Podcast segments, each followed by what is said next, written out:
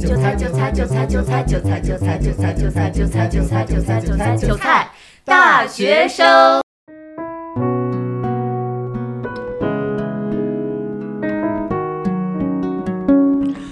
Hello，大家好，欢迎收听这期的韭菜大学生。这期是由我一个人 solo 的，不知道这周大家过得还好不好啊？这周我放暑假了，然后就回家了。这期呢，我想再跟大家分享一下我最近写的一些呃在备忘录里记的一些事情吧，可以说是我的日记，也可以说是一些感受随笔什么的。就之前有一期日记。有的朋友跟我说还挺好的，那我就再分享一期啊。那就先说今天下午我见到的事儿吧啊。今天下午十四点十七分啊，我坐上的火车，我的火车是十四点十四开，然后呢，我是一点啊十三点三十四才坐上出租车，真的是生死时速啊，朋友们，差一点就赶不上火车了。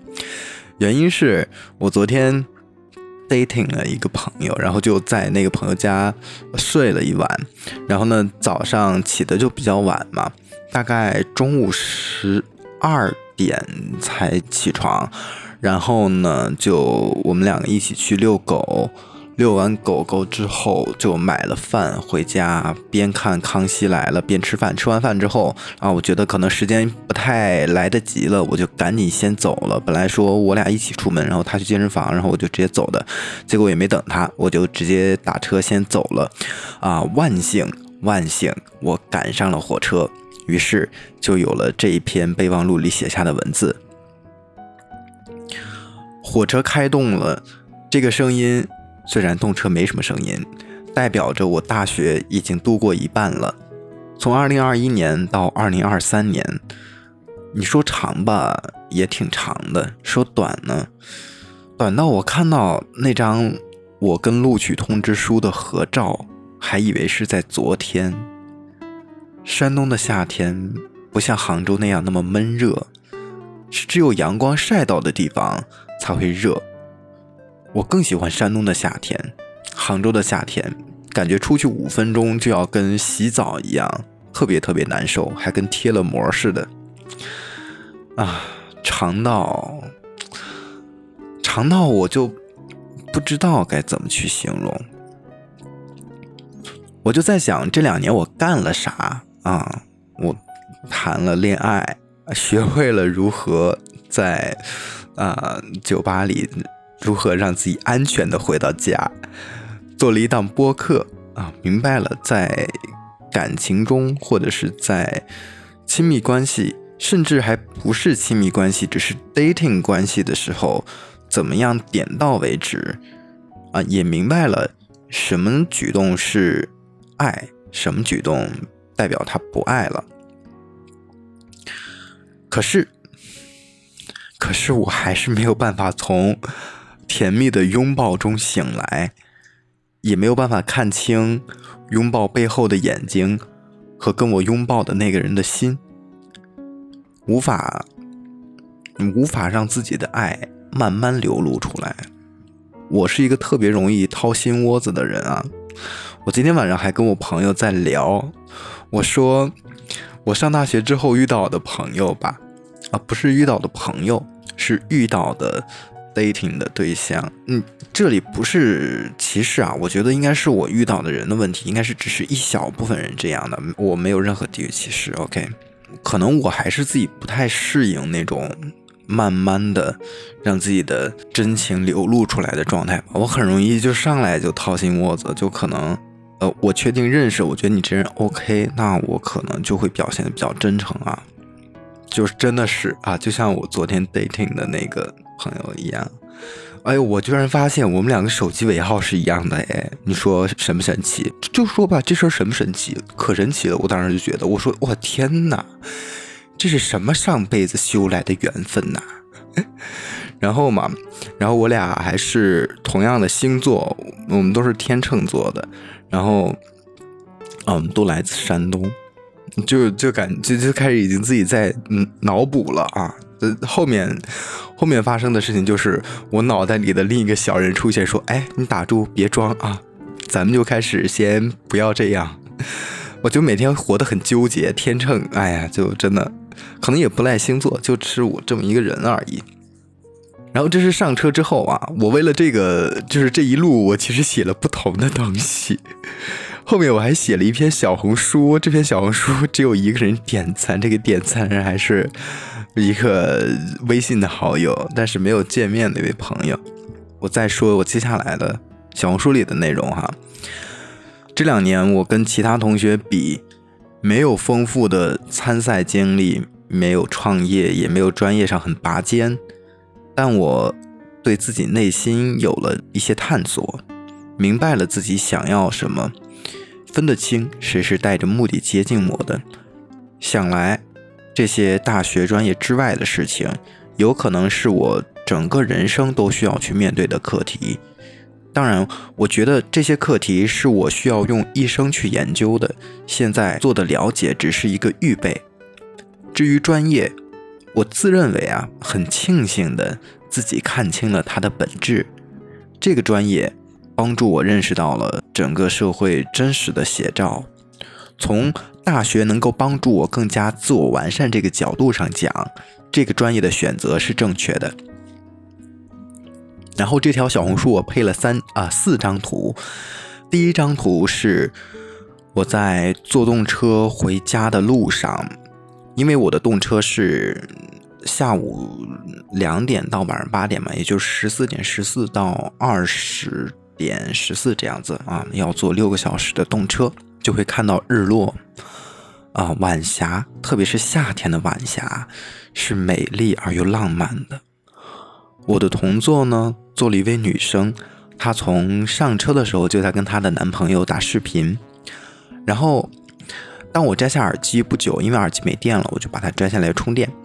过了一会儿，我听到同桌的女生啊，突然惊呼：“哇，好美！”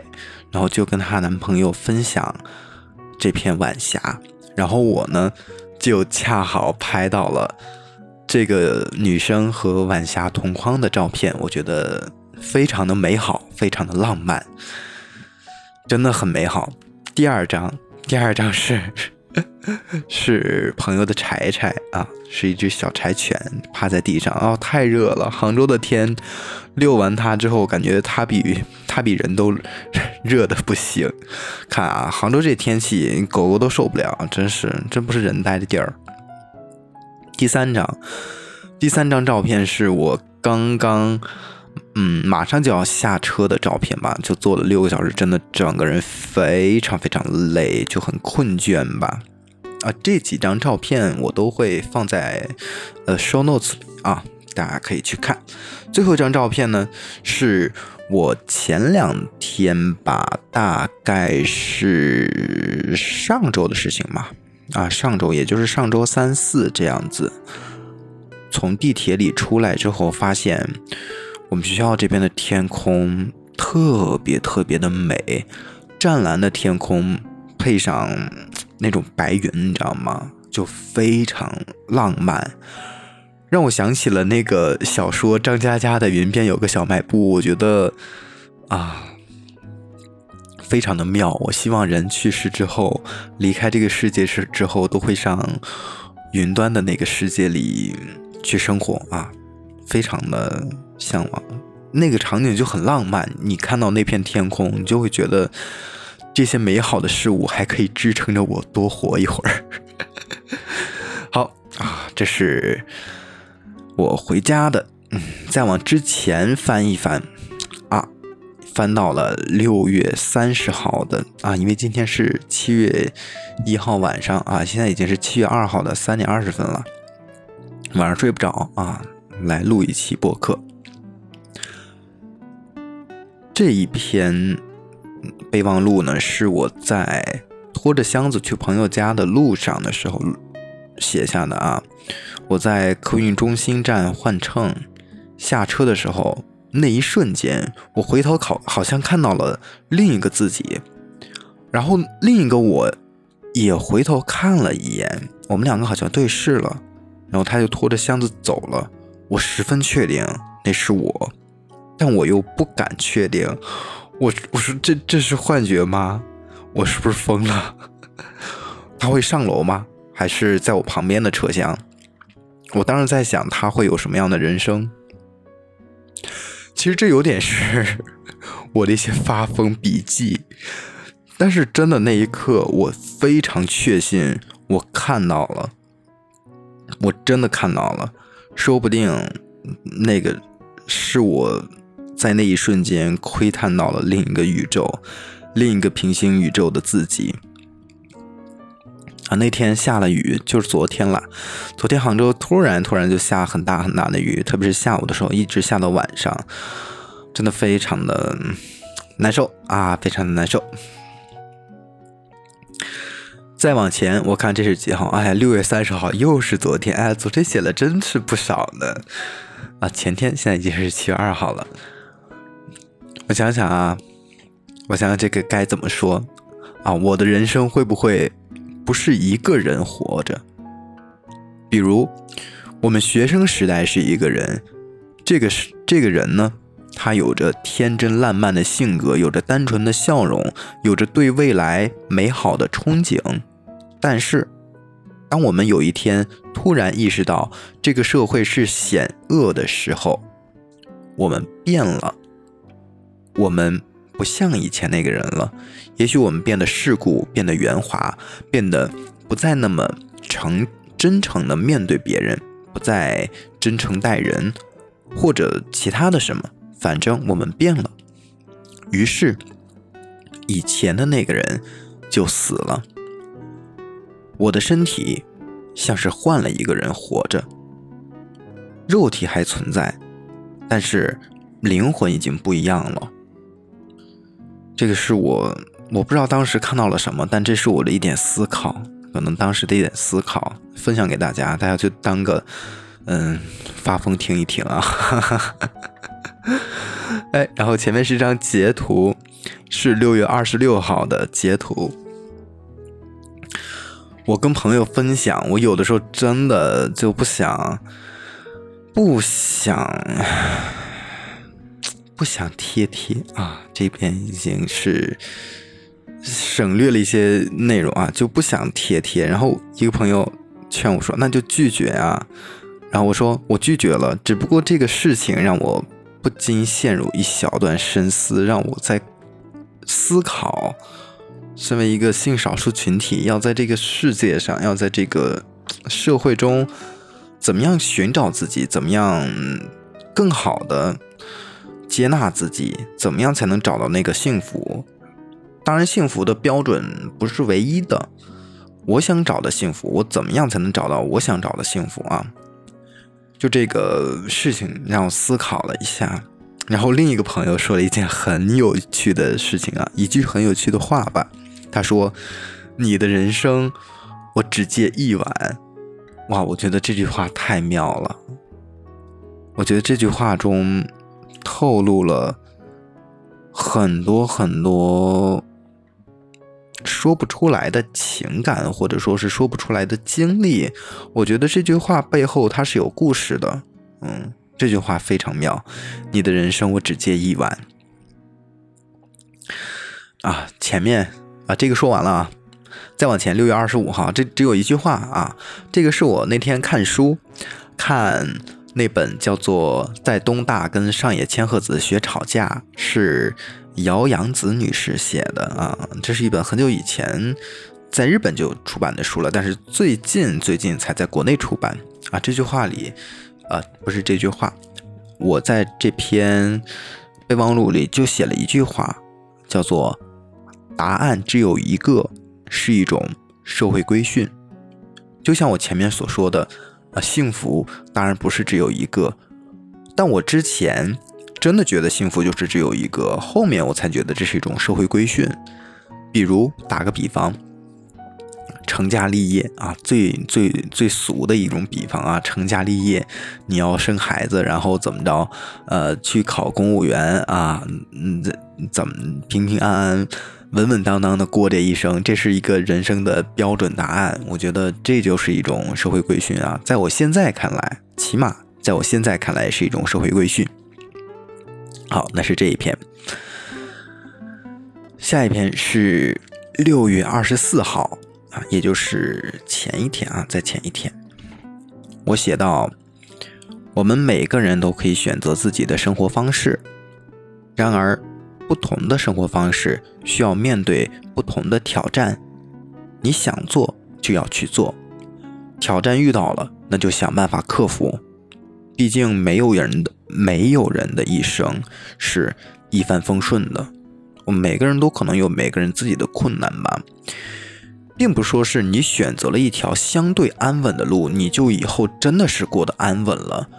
就拿我自己举例子，如果啊，如果我选择了那条相对安稳的路，那我未来的人生肯定会充满了内耗，充满了煎熬。如何面对自己的这个内耗，又是一个新的人生课题啊！我今天。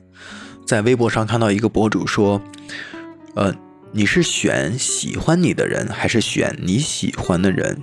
啊，现在很多人都会说，一定要选择对自己好的那个。但在我看来啊，当然我的想法并不重要，大家听一听，听个乐就好了。我是比较想去选我喜欢的人的，因为我在这方面做过实验啊，很抱歉。”我在这个方面做过实验，我曾经觉得，因为我喜欢那个人，然后导致自己受过伤。再后来，我就决定选择一个喜欢我的，我能确定他喜欢我，但是我并没有那么喜欢他的人。我想通过我们的接触，通过我们在一起之后啊，就可以慢慢慢慢的爱上这个人。后来我发现并不是。跟他在一起之后呢，就是每时每刻都在内耗。但凡跟他在一起的时候，但凡跟他接触发消息的时候，我都觉得我在扮演某一个角色。这个过程令我非常的痛苦，令我非常的不安，并且非常的内疚。我觉得我耽误了这个人的时间，我耽误了他的情感，我觉得我骗了他。我觉得这份内疚让我实在是受不了。我发现。我真的真的真的做不了太过违心的事儿啊！多少违点心的事儿大家都干过，太过违心的事儿真的干不出来。当然，每个人对违心的标准定义不一样啊，有的人觉得。呃，不太违心，在我这儿已经很违心了。有的人觉得非常违心，在我这儿那可能不太违心啊。这个人每个人的标准不一样，大家根据自己的标准来。对于我来讲，我是不太能做这种事儿的。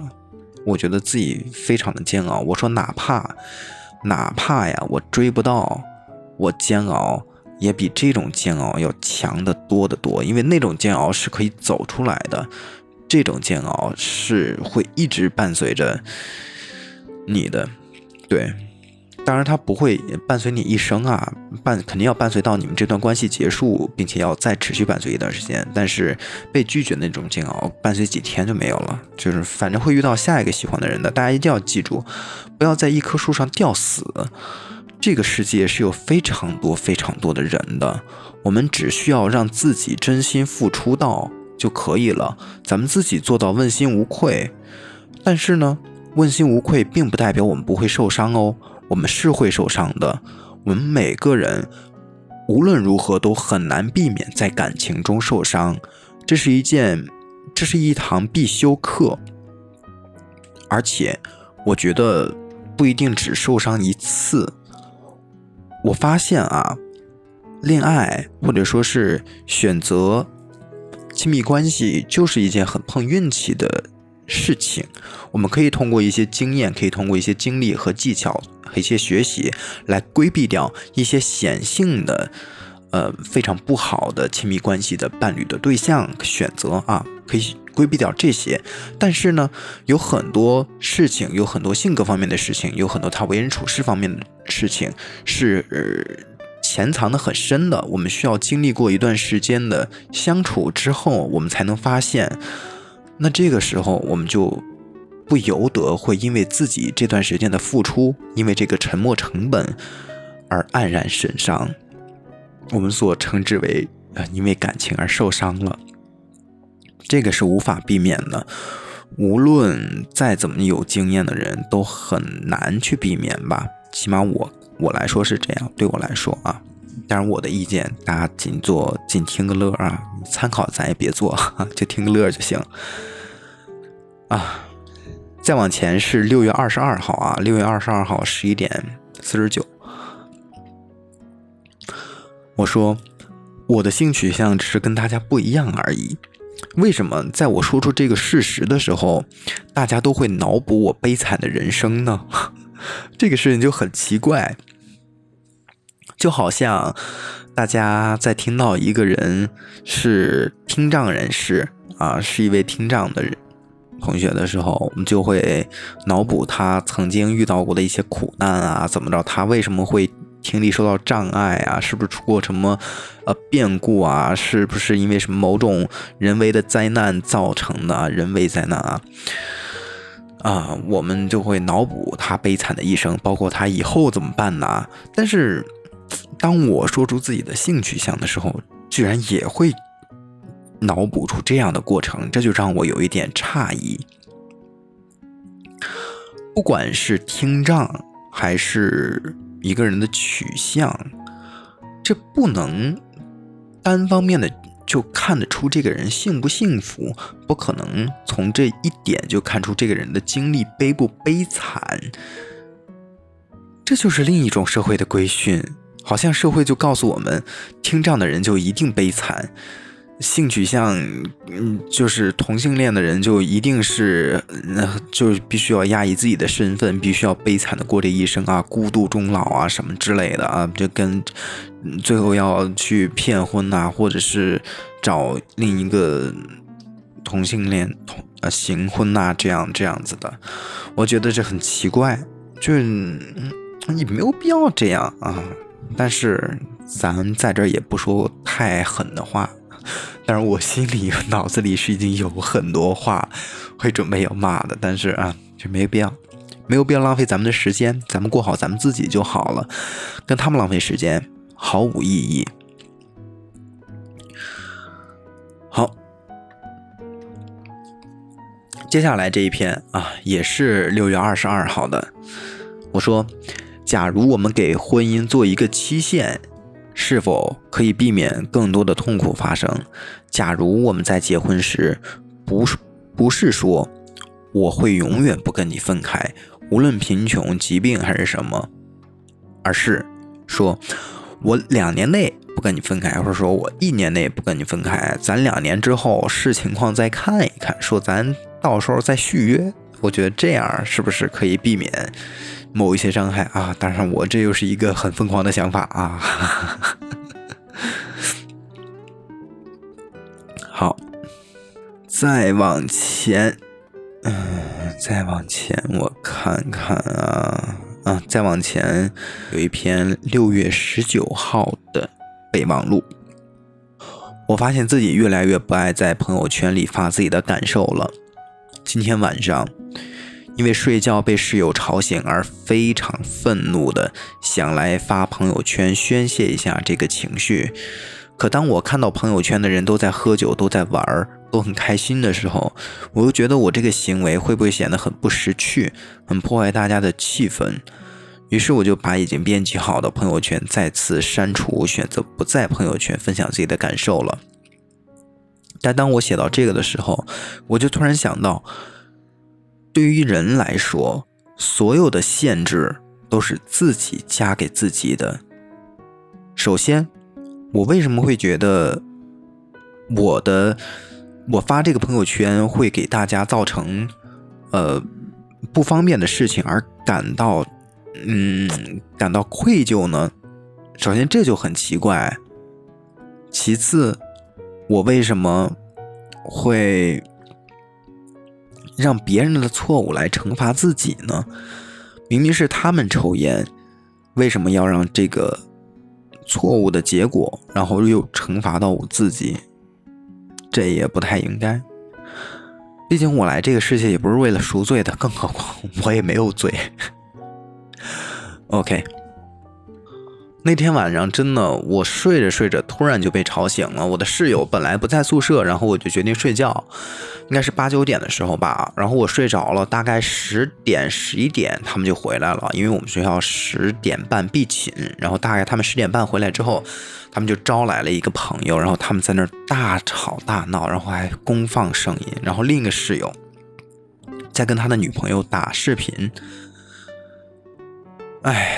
反正声音就是非常大，我就被吵醒了，心里非常的难受。又加上他们抽烟，嗯，我不知道大家理不理解，在室内抽烟啊，就是不管开不开门，其实都一样了。但是呢，我就是，非得要要求开门，因为我们宿舍四个人嘛，只有我一个人不抽烟，然后每次都要开门，然后他们又不怎么想开那个门。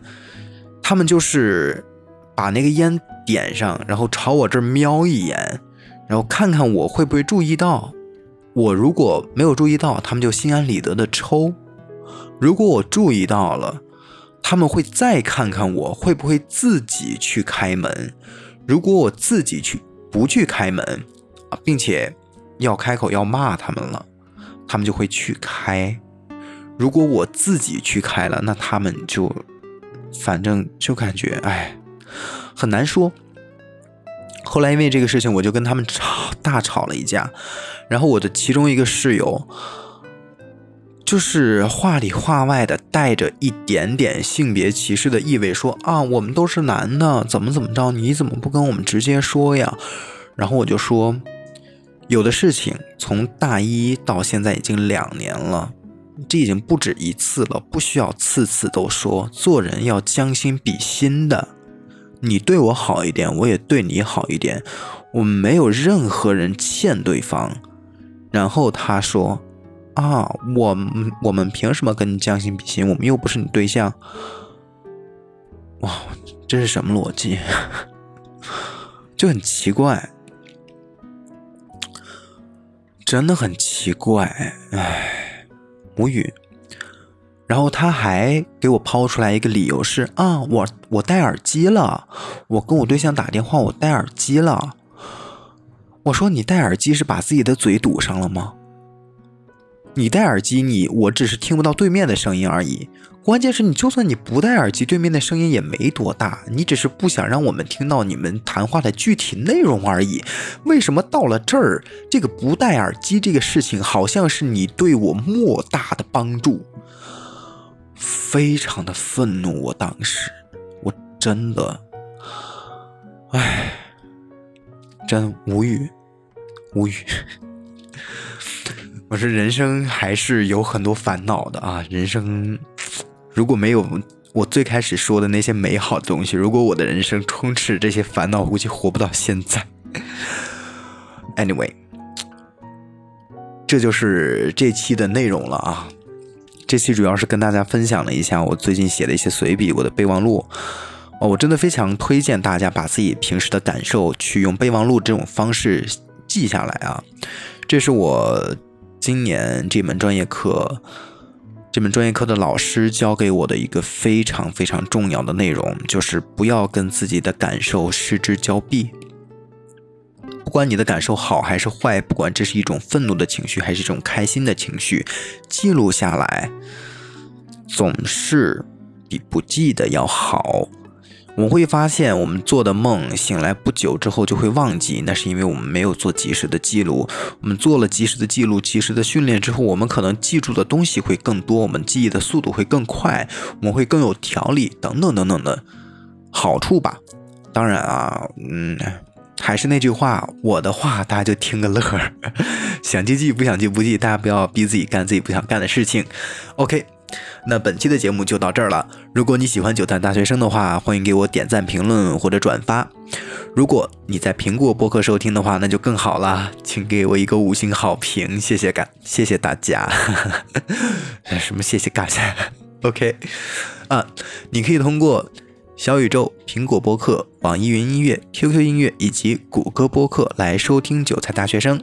那我们下期再见，拜拜。